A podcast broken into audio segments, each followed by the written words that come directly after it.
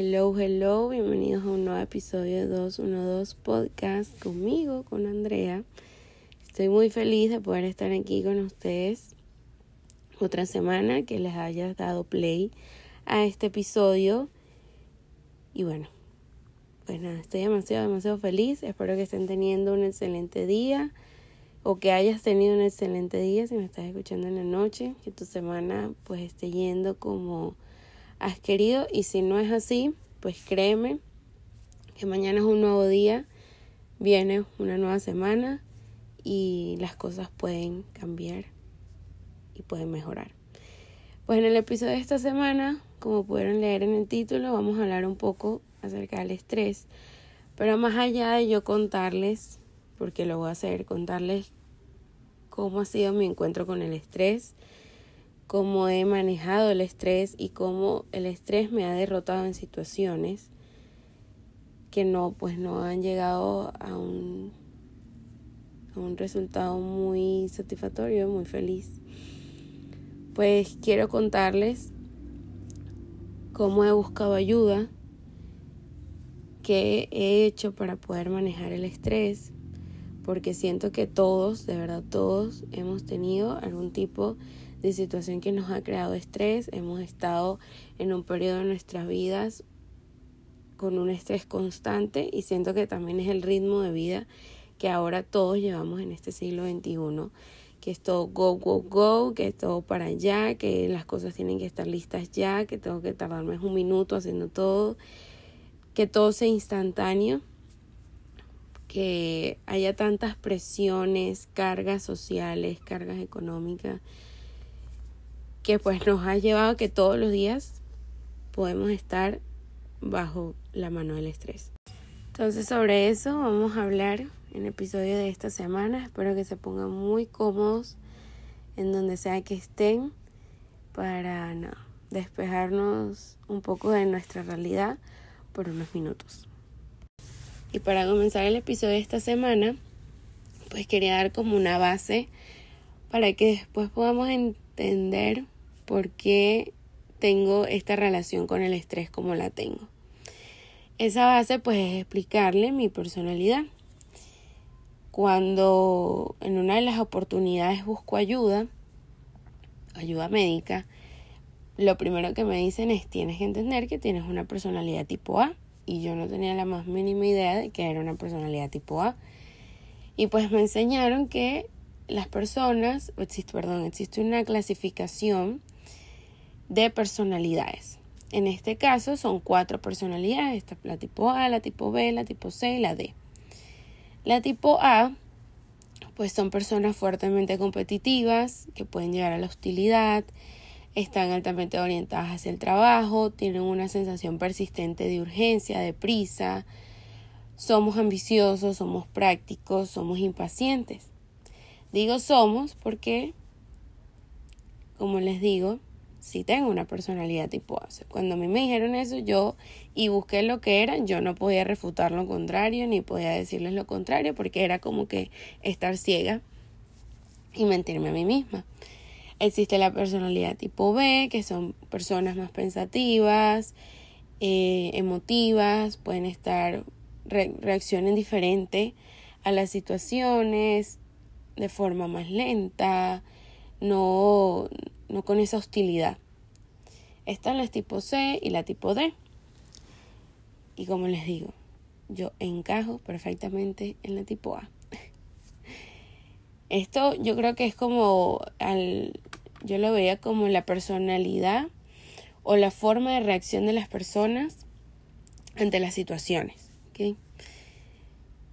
Y era totalmente cierto. Yo cuando me siento conmigo misma digo, ya va, pero si esto no lo necesitas con urgencia, ¿por qué estás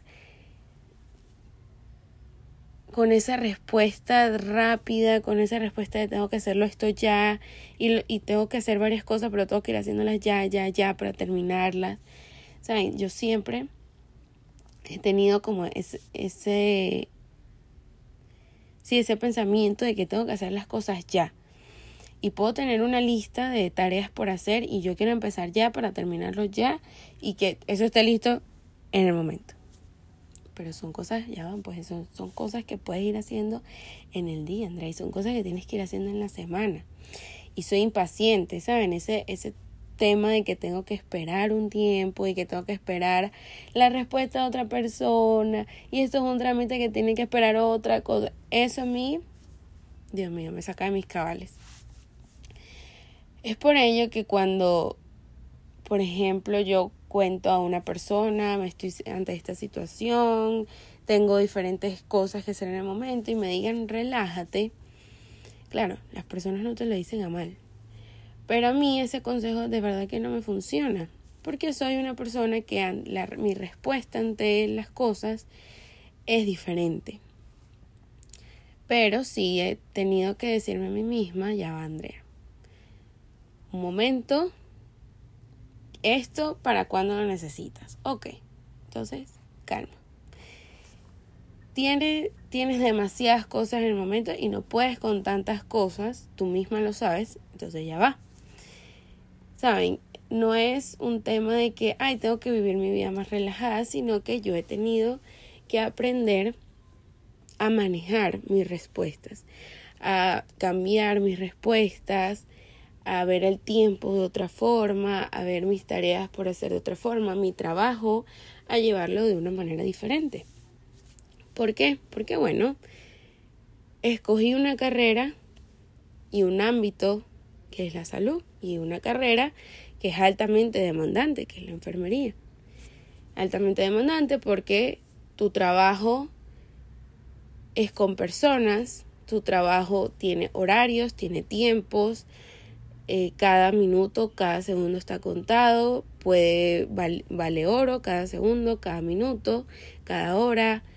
Eh, los tratamientos no pueden esperar, las terapias no pueden esperar, ¿saben? La enfermedad, la respuesta a la enfermedad no puede parar, no puede demorar, o sea, no puede esperar. Además de que es un trabajo de, que maneja estos niveles de estrés, el poco dormir, pocos descansos, fluctúa, hay días que puedes estar muy relajada, muy tranquila, hay pocos pacientes, hay días en los cuales no te da tiempo ni de tomar agua, ni de ir al baño, ni nada. Entonces yo mismo, yo hablé con mí misma y dije, ya va, si tú quieres que continuar en esta carrera y es en el ámbito que te encanta, que te gusta y quieres llevarlo a largo plazo y vas a trabajar en él por años, décadas, pues tienes que buscar la forma de drenar toda esa alta carga de estrés que llevas día a día. Tienes que buscar la forma de cambiar tus respuestas. Y les digo algo, mi primer trabajo fue en una emergencia adulto y para mí ha sido lo mejor que yo he podido escoger porque gracias a Dios me dieron la oportunidad de escoger qué área yo quería comenzar y la primera así con los ojos cerrados, hands down, fue emergencia adulto. Para mí fue lo máximo porque me enseñó a responder rápido, pero responder de una forma eficiente. Y eso es algo que querido y he tenido que llevar a mi vida. Ah, en algunos casos, ¿no? En otros, como les digo, no, Andrea, no necesitas responder rápido. Tranquila. Pero cuando hay que responder rápido, pues puedo responder de forma eficiente. Y gracias a que eso lo comencé desde tan temprano, pues es una, ¿cómo se dice? Una fortaleza en mi personalidad de que Respondo rápido, pero puedo responderte de forma eficiente porque me enseñaron con herramientas a, bueno, en estos episodios rápidos, pues tú te tienes que centrar en qué tareas tienes que hacer, en las tareas que tú puedes realizar dentro de tu equipo de trabajo. En tu equipo de trabajo cada uno va a tener sus fortalezas, sus debilidades, tú céntrate en tus fortalezas, en qué puedes ayudar en el momento y qué necesitas hacer en ese momento, como una especie de alta concentración en ese, en ese momento de respuesta.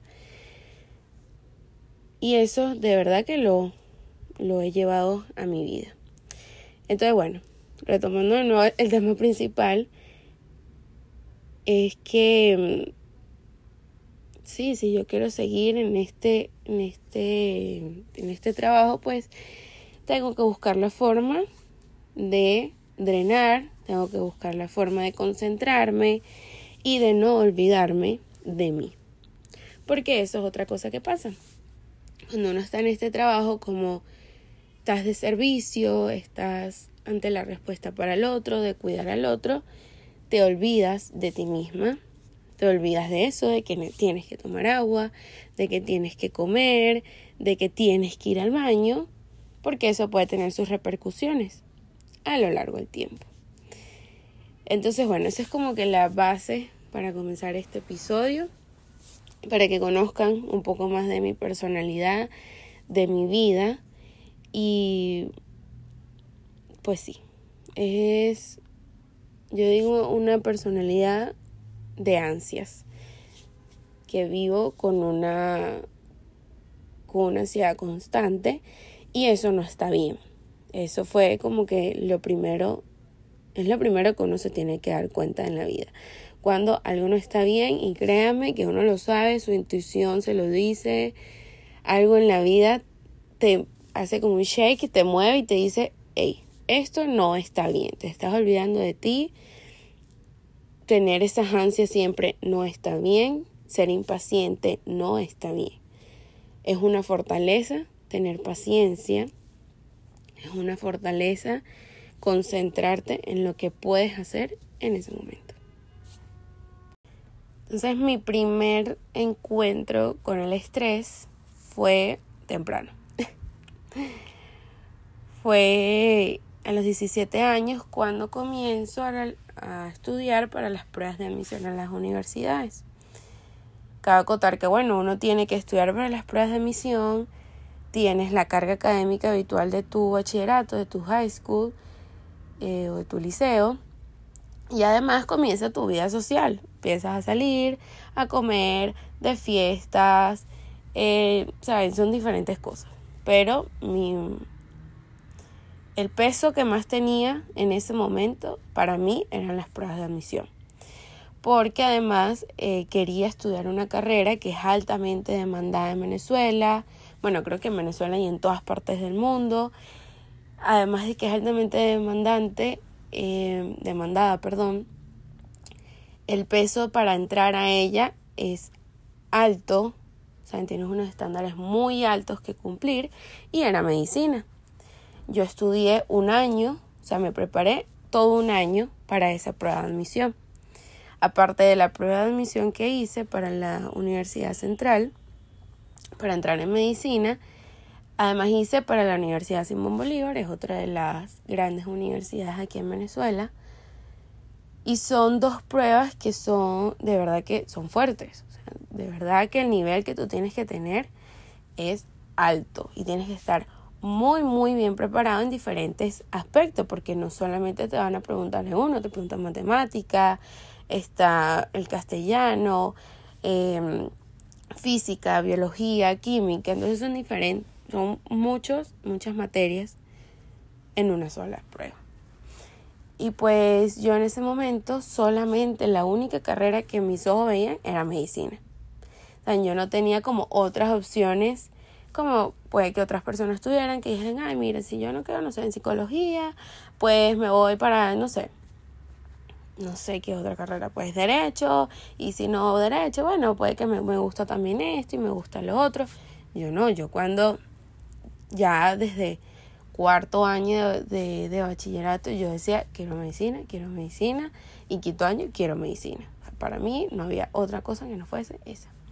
Entonces yo sabía que tenía que prepararme muy, muy bien porque el puntuaje para uno quedar pues en esta carrera es alto. Ahí fue cuando empezó mi primer encuentro con el estrés. Eran largas horas de estudio, pocas horas de sueño, pocas horas de relajación, eh, porque además seguía con las actividades extracurriculares, seguía con las cargas académicas y pues a mí siempre me ha gustado ser una persona de excelente rendimiento académico, siempre. Entonces, bueno, tenía, tenía todo eso en mi vida. Y comienzo pues ya con síntomas gastrointestinales, es decir, acidez, náuseas, vómitos, dolor estomacal. Y ya decía, algo no está bien. O sea, al punto en que yo no quería comer. O sea, para mí el comer era un sufrimiento, me repugnaba, caía en el vómito. Y entonces obviamente me llevaron al médico y pues fue cuando me diagnosticaron mi primera gastritis por una infección y otras cosas más.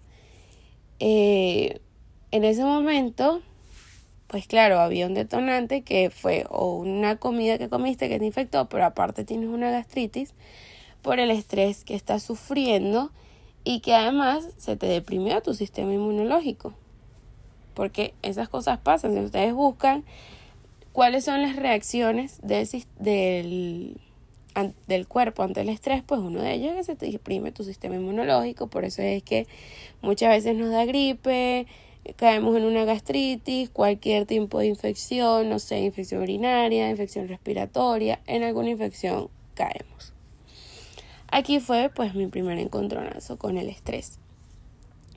Y fue cuando tuve que pues decirme, ya va, un momento. Pero ese ya va un momento no fue el mejor porque en mi primer año de enfermería, pues me diagnosticaron migraña. Tenía unos dolores de cabeza, Dios, que ya no, gracias a Dios ya no he vuelto a tener porque ya sé mis detonantes. Dado que estudiaba muchísimo por muchas horas, mis, mis horas de dormir eran escasas, por decir nada, o sea, dos, tres horas de dormir y todo eso por un periodo prolongado, pues te causa tu estrés. Y vi en un, en una, ¿cómo es? En un artículo de un doctor que explicaba la reacción del estrés, la cadena de reacción del estrés. Y es que tienes tu percepción del estrés, ¿verdad? Estás ante esa situación y empiezas con las conductas y hábitos. Se empiezan a aparecer por ejemplo, poco sueño, el comerse las uñas, comerse por dentro de, de, la boca, saben lo que es cachete, sus alrededores, los labios, esos pequeños, esas pequeñas conductas que uno tiene ante el estrés, comer o no comer o comer más, no dormir o el, uno duerme poco y luego empiezas con tus síntomas físicos y psicológicos, porque estuviste ante esta reacción de estrés por un tiempo prolongado, pues llega un momento que el cuerpo, pues, comienzan los síntomas. Dolores estomacales, dolores de cabeza, dolores musculares, eh, contracturas musculares, diferentes síntomas físicos o también psicológicos. Y cuando ya esto se prolonga, y llegas a un momento en el que ya no estás ante esa situación de estrés, pues llega la enfermedad. Y a mí me llegaba. La primera fue la gastritis y la segunda fue la migraña. Y la tercera, que la tenía ahí escondida, bueno, ni tan escondida, porque yo sabía que la tenía, pero no la veía como de verdad una enfermedad, era la ansiedad. Ella estaba ahí persistentemente. Ella estaba ahí en todos estos momentos estaba la ansiedad y era el detonante de también las otras enfermedades. Entonces, bueno, pasó un tiempo y viene mi tercera enfermedad por el estrés, que es la que estoy viviendo en estos momentos, que es mi segunda gastritis. Claro, uno como que dice, ay, uno ve lo, lo, lo que ha pasado no sé, de unas semanas para acá, de unos meses para acá. Pero cuando hablo del tema y me dicen, Andrea, pero es que tu primera, tu primer detonante fue la enfermedad de tu papá y la muerte de tu papá. Y uno, y yo digo, wow, es verdad. O sea, esa pérdida a mí me causó un estrés, un duelo, ¿ok? Que tiene diferentes reacciones me causó ansiedad en el momento, porque cuando él estaba enfermo, pues yo tenía mucha ansiedad, alto estrés, pocas horas de dormir, bueno, que es como que un patrón. Este, y sí, altos niveles de estrés, una demanda constante. Entonces, es verdad. Yo pensaba que era algo que había sucedido de meses para acá y no. Es algo que viene sucediendo desde hace dos años, imagínense. Desde hace dos años y que yo buscaba mis formas de drenarlo, pero yo estaba en un constante go, go, go. Es esto, es lo otro, es mi personalidad ahí, ¿saben? Como que, hola, soy yo, tu personalidad tipo A, este, en el cual yo necesito estar haciendo una cosa tras otra, tras otra, tras otra, y en eso he estado en estos dos años. Porque bueno, pasó el duelo, pero en ese duelo digo yo necesito buscar algo más en lo cual enfocarme, comienzo un nuevo trabajo, de ese trabajo pues tenía otros trabajos por fuera, además comienzo a estudiar, entonces era el estudiar más dos trabajos. Y entonces cuando cuando vengo a ver, tengo los síntomas. Tengo crisis de ansiedad y tengo un diagnóstico de otra gastritis. Esta vez no por infección, pero porque estuve en un proceso, estoy en un proceso inflamatorio eh, persistente. Entonces, bueno, ahí está mi resumen de mis diferentes escenarios ante el estrés. Entonces, como les dije al principio, pues hay que como que sumarles que estoy en una, carrera altamente demandante, que los niveles de estrés son elevados y que yo pues obviamente al saber eso, porque lo sabía desde mi primer año que comencé a estudiar, luego cuando comencé a trabajar y me di cuenta verdaderamente de lo que me estoy enfrentando, luego fue el, las horas prolongadas de trabajo es cuando me doy así como que un tortazo y digo, esto es, o cuando uno se va, lava la cara con agua fría, recién despierto así es como, ¡Ah! esto es, esta es tu carrera. Tienes que buscar ayuda, tienes que buscar la forma de drenar, pero más que eso, Andrea, tienes que buscar la forma de relajarte.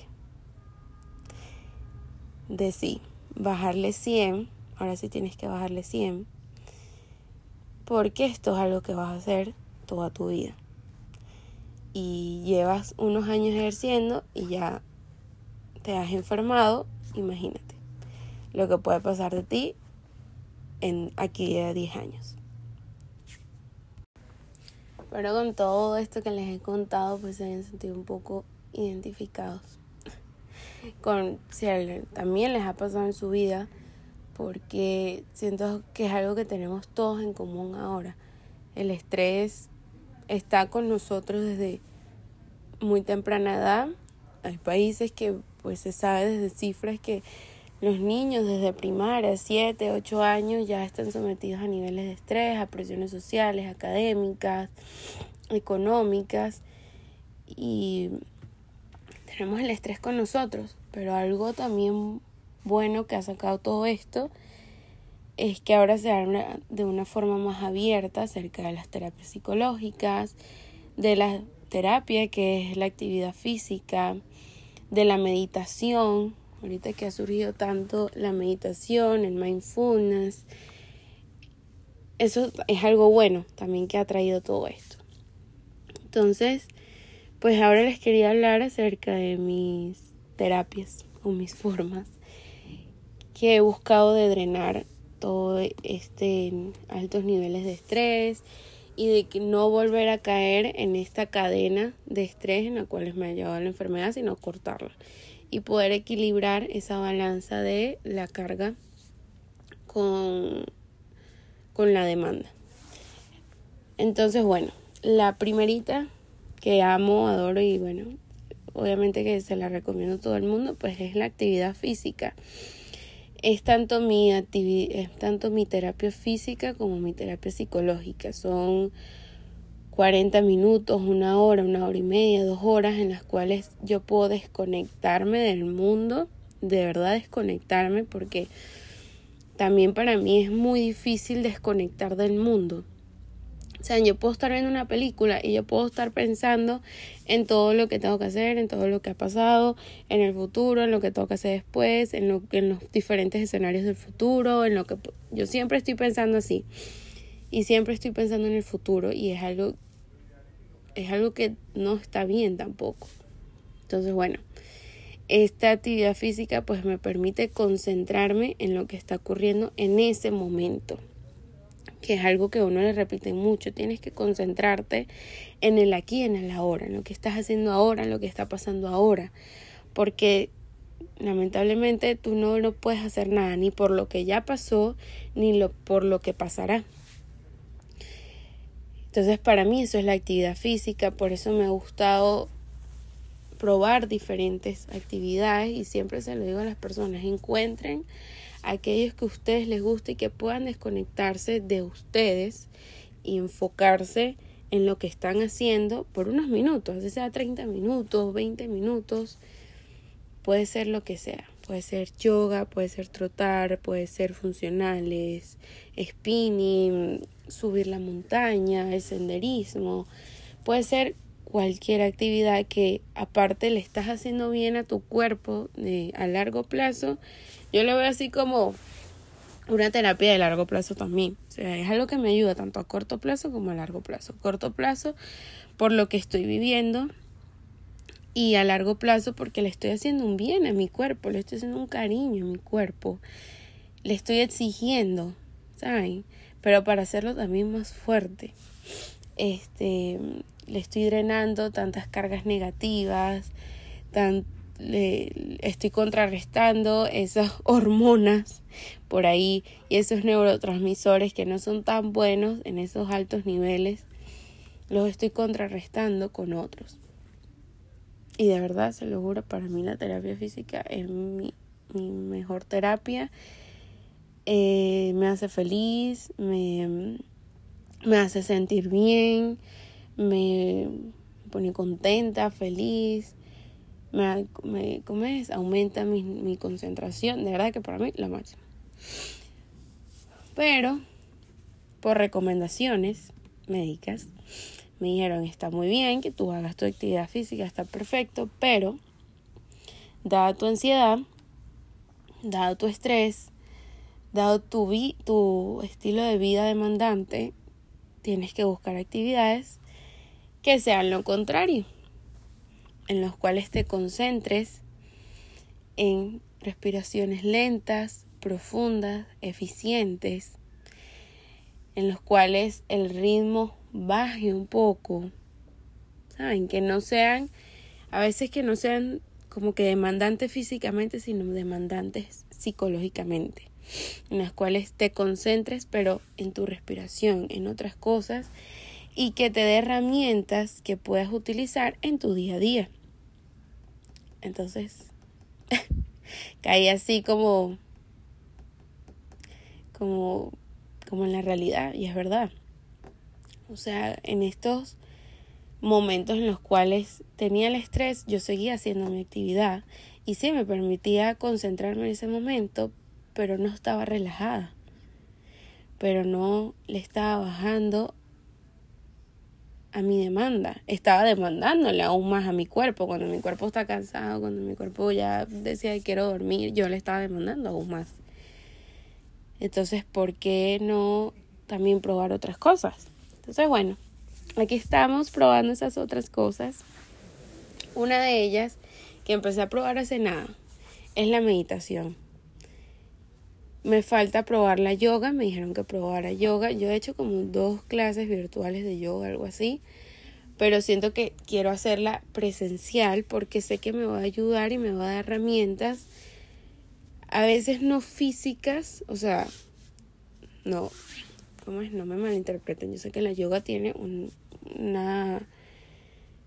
¿Cómo es? Requiere también de un, de un esfuerzo físico, pero también yo necesito herramientas psicológicas, necesito herramientas de concentración, de, de cómo saber respirar, cómo responder ante, ante las situaciones y cómo enfocarme en el aquí y en el ahora. Entonces una de ellas también fue la meditación, que me la recomendaron muchísimo, que había leído mucho de ella, pero no la había practicado en sí. Entonces llegó este esta actividad que me pareció súper chévere porque a veces queremos meditar, pero ¿cómo comienzo la meditación? ¿Qué es la meditación? Siento que si medito me disperso, entonces conseguí este reto de 21 días de meditación guiada por Deepak Chopra. Llevo, hoy hice mi octavo día y me ha parecido increíble.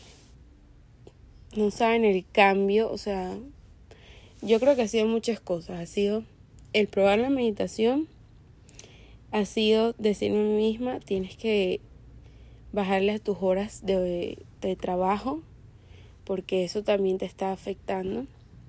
Tienes que descansar más, tienes que dormir tus ocho horas y contrarrestar esas, esos días de trabajo que son demandantes.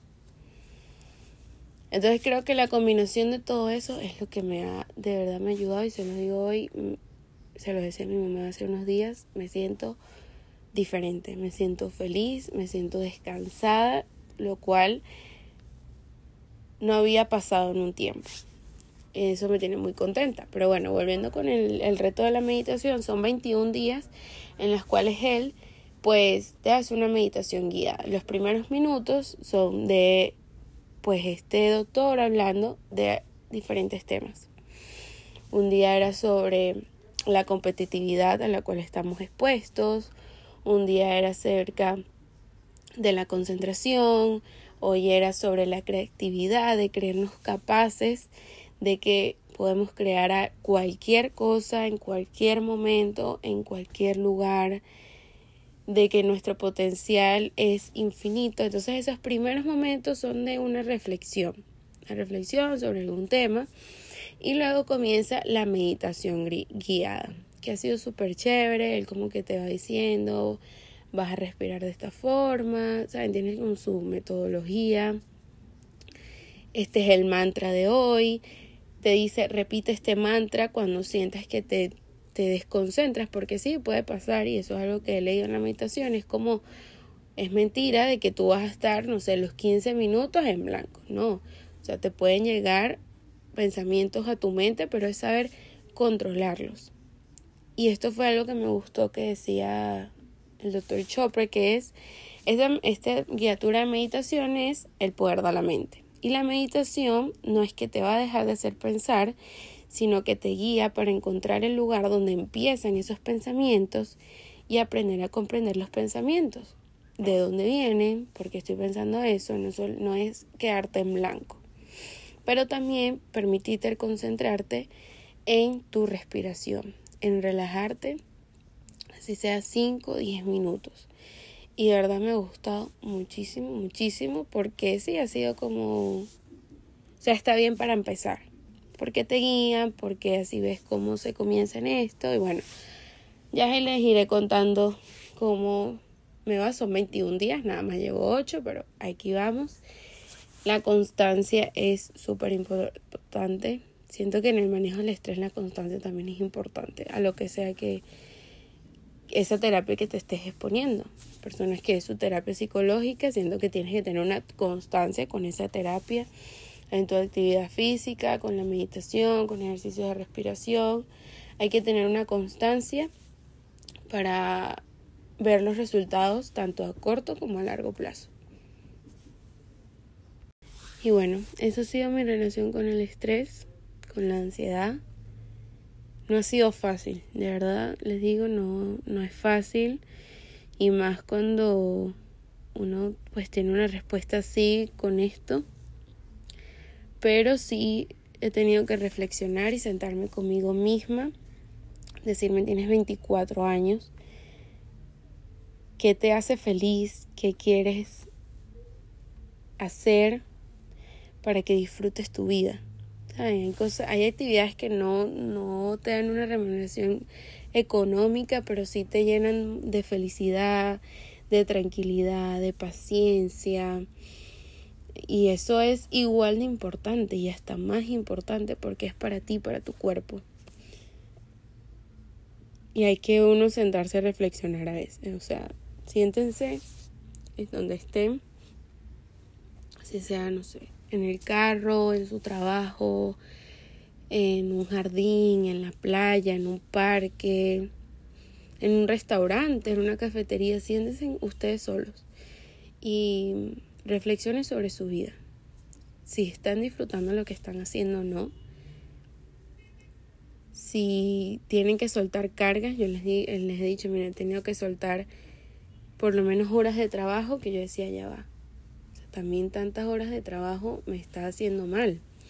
Entonces hay que soltar eso y reflexionar reflexionar de cómo está nuestra vida y cómo quiere, cómo queremos que sea. Si estamos disfrutando de lo que estamos haciendo, si nos sentimos en paz, si queremos probar algo nuevo, si tenemos que buscar ayuda, miren, eso es súper importante también, buscar ayuda en nuestro alrededor, ayuda profesional. Si no sabemos dónde comenzar, busca ayuda profesional. Puede que a todos no les sirva lo que yo he hecho, y eso está bien y puede que lo que tú hagas a mí no me funcione y eso está bien, pero cada uno tiene que buscar la forma de disfrutar, de estar en paz, de estar en tranquilidad y de hacer lo que nos gusta. Eso siento que es mi última reflexión de este episodio y que he aprendido y que he tenido que aprender a soltar. Y Como recomendación de esta semana, pues les tengo la guía de meditación de Deepak Chopra. Esta la recomienda él hacer en las mañanas, lo primero que uno haga en las mañanas. Yo pues depende del día, lo hago en el momento de verdad que pueda. Son 21 días, los videos duran como 15 minutos, de verdad son cortos y mm, los hay en inglés y en español. Los hay en los dos idiomas, como ustedes lo necesiten y quieran. Y si pues no es con la guía de Deepak Chopra, pues empezar la meditación, siendo que es una terapia muy buena, que de verdad tiene estudios comprobados de las repercusiones positivas en la vida de las personas, apenas está surgiendo, pero que tenemos muchísimo que aprender de ella. Eso es todo por el episodio de esta semana, espero que les haya gustado que se hayan podido desconectar un poco de sus vidas, se hayan identificado también. Y como les digo, la lo, lo último que les puedo dejar de esto es hay que aprender a soltar, a disfrutar y pensar si estamos haciendo lo que nos gusta. Entonces, nos vemos la próxima semana en un nuevo episodio. Bye bye.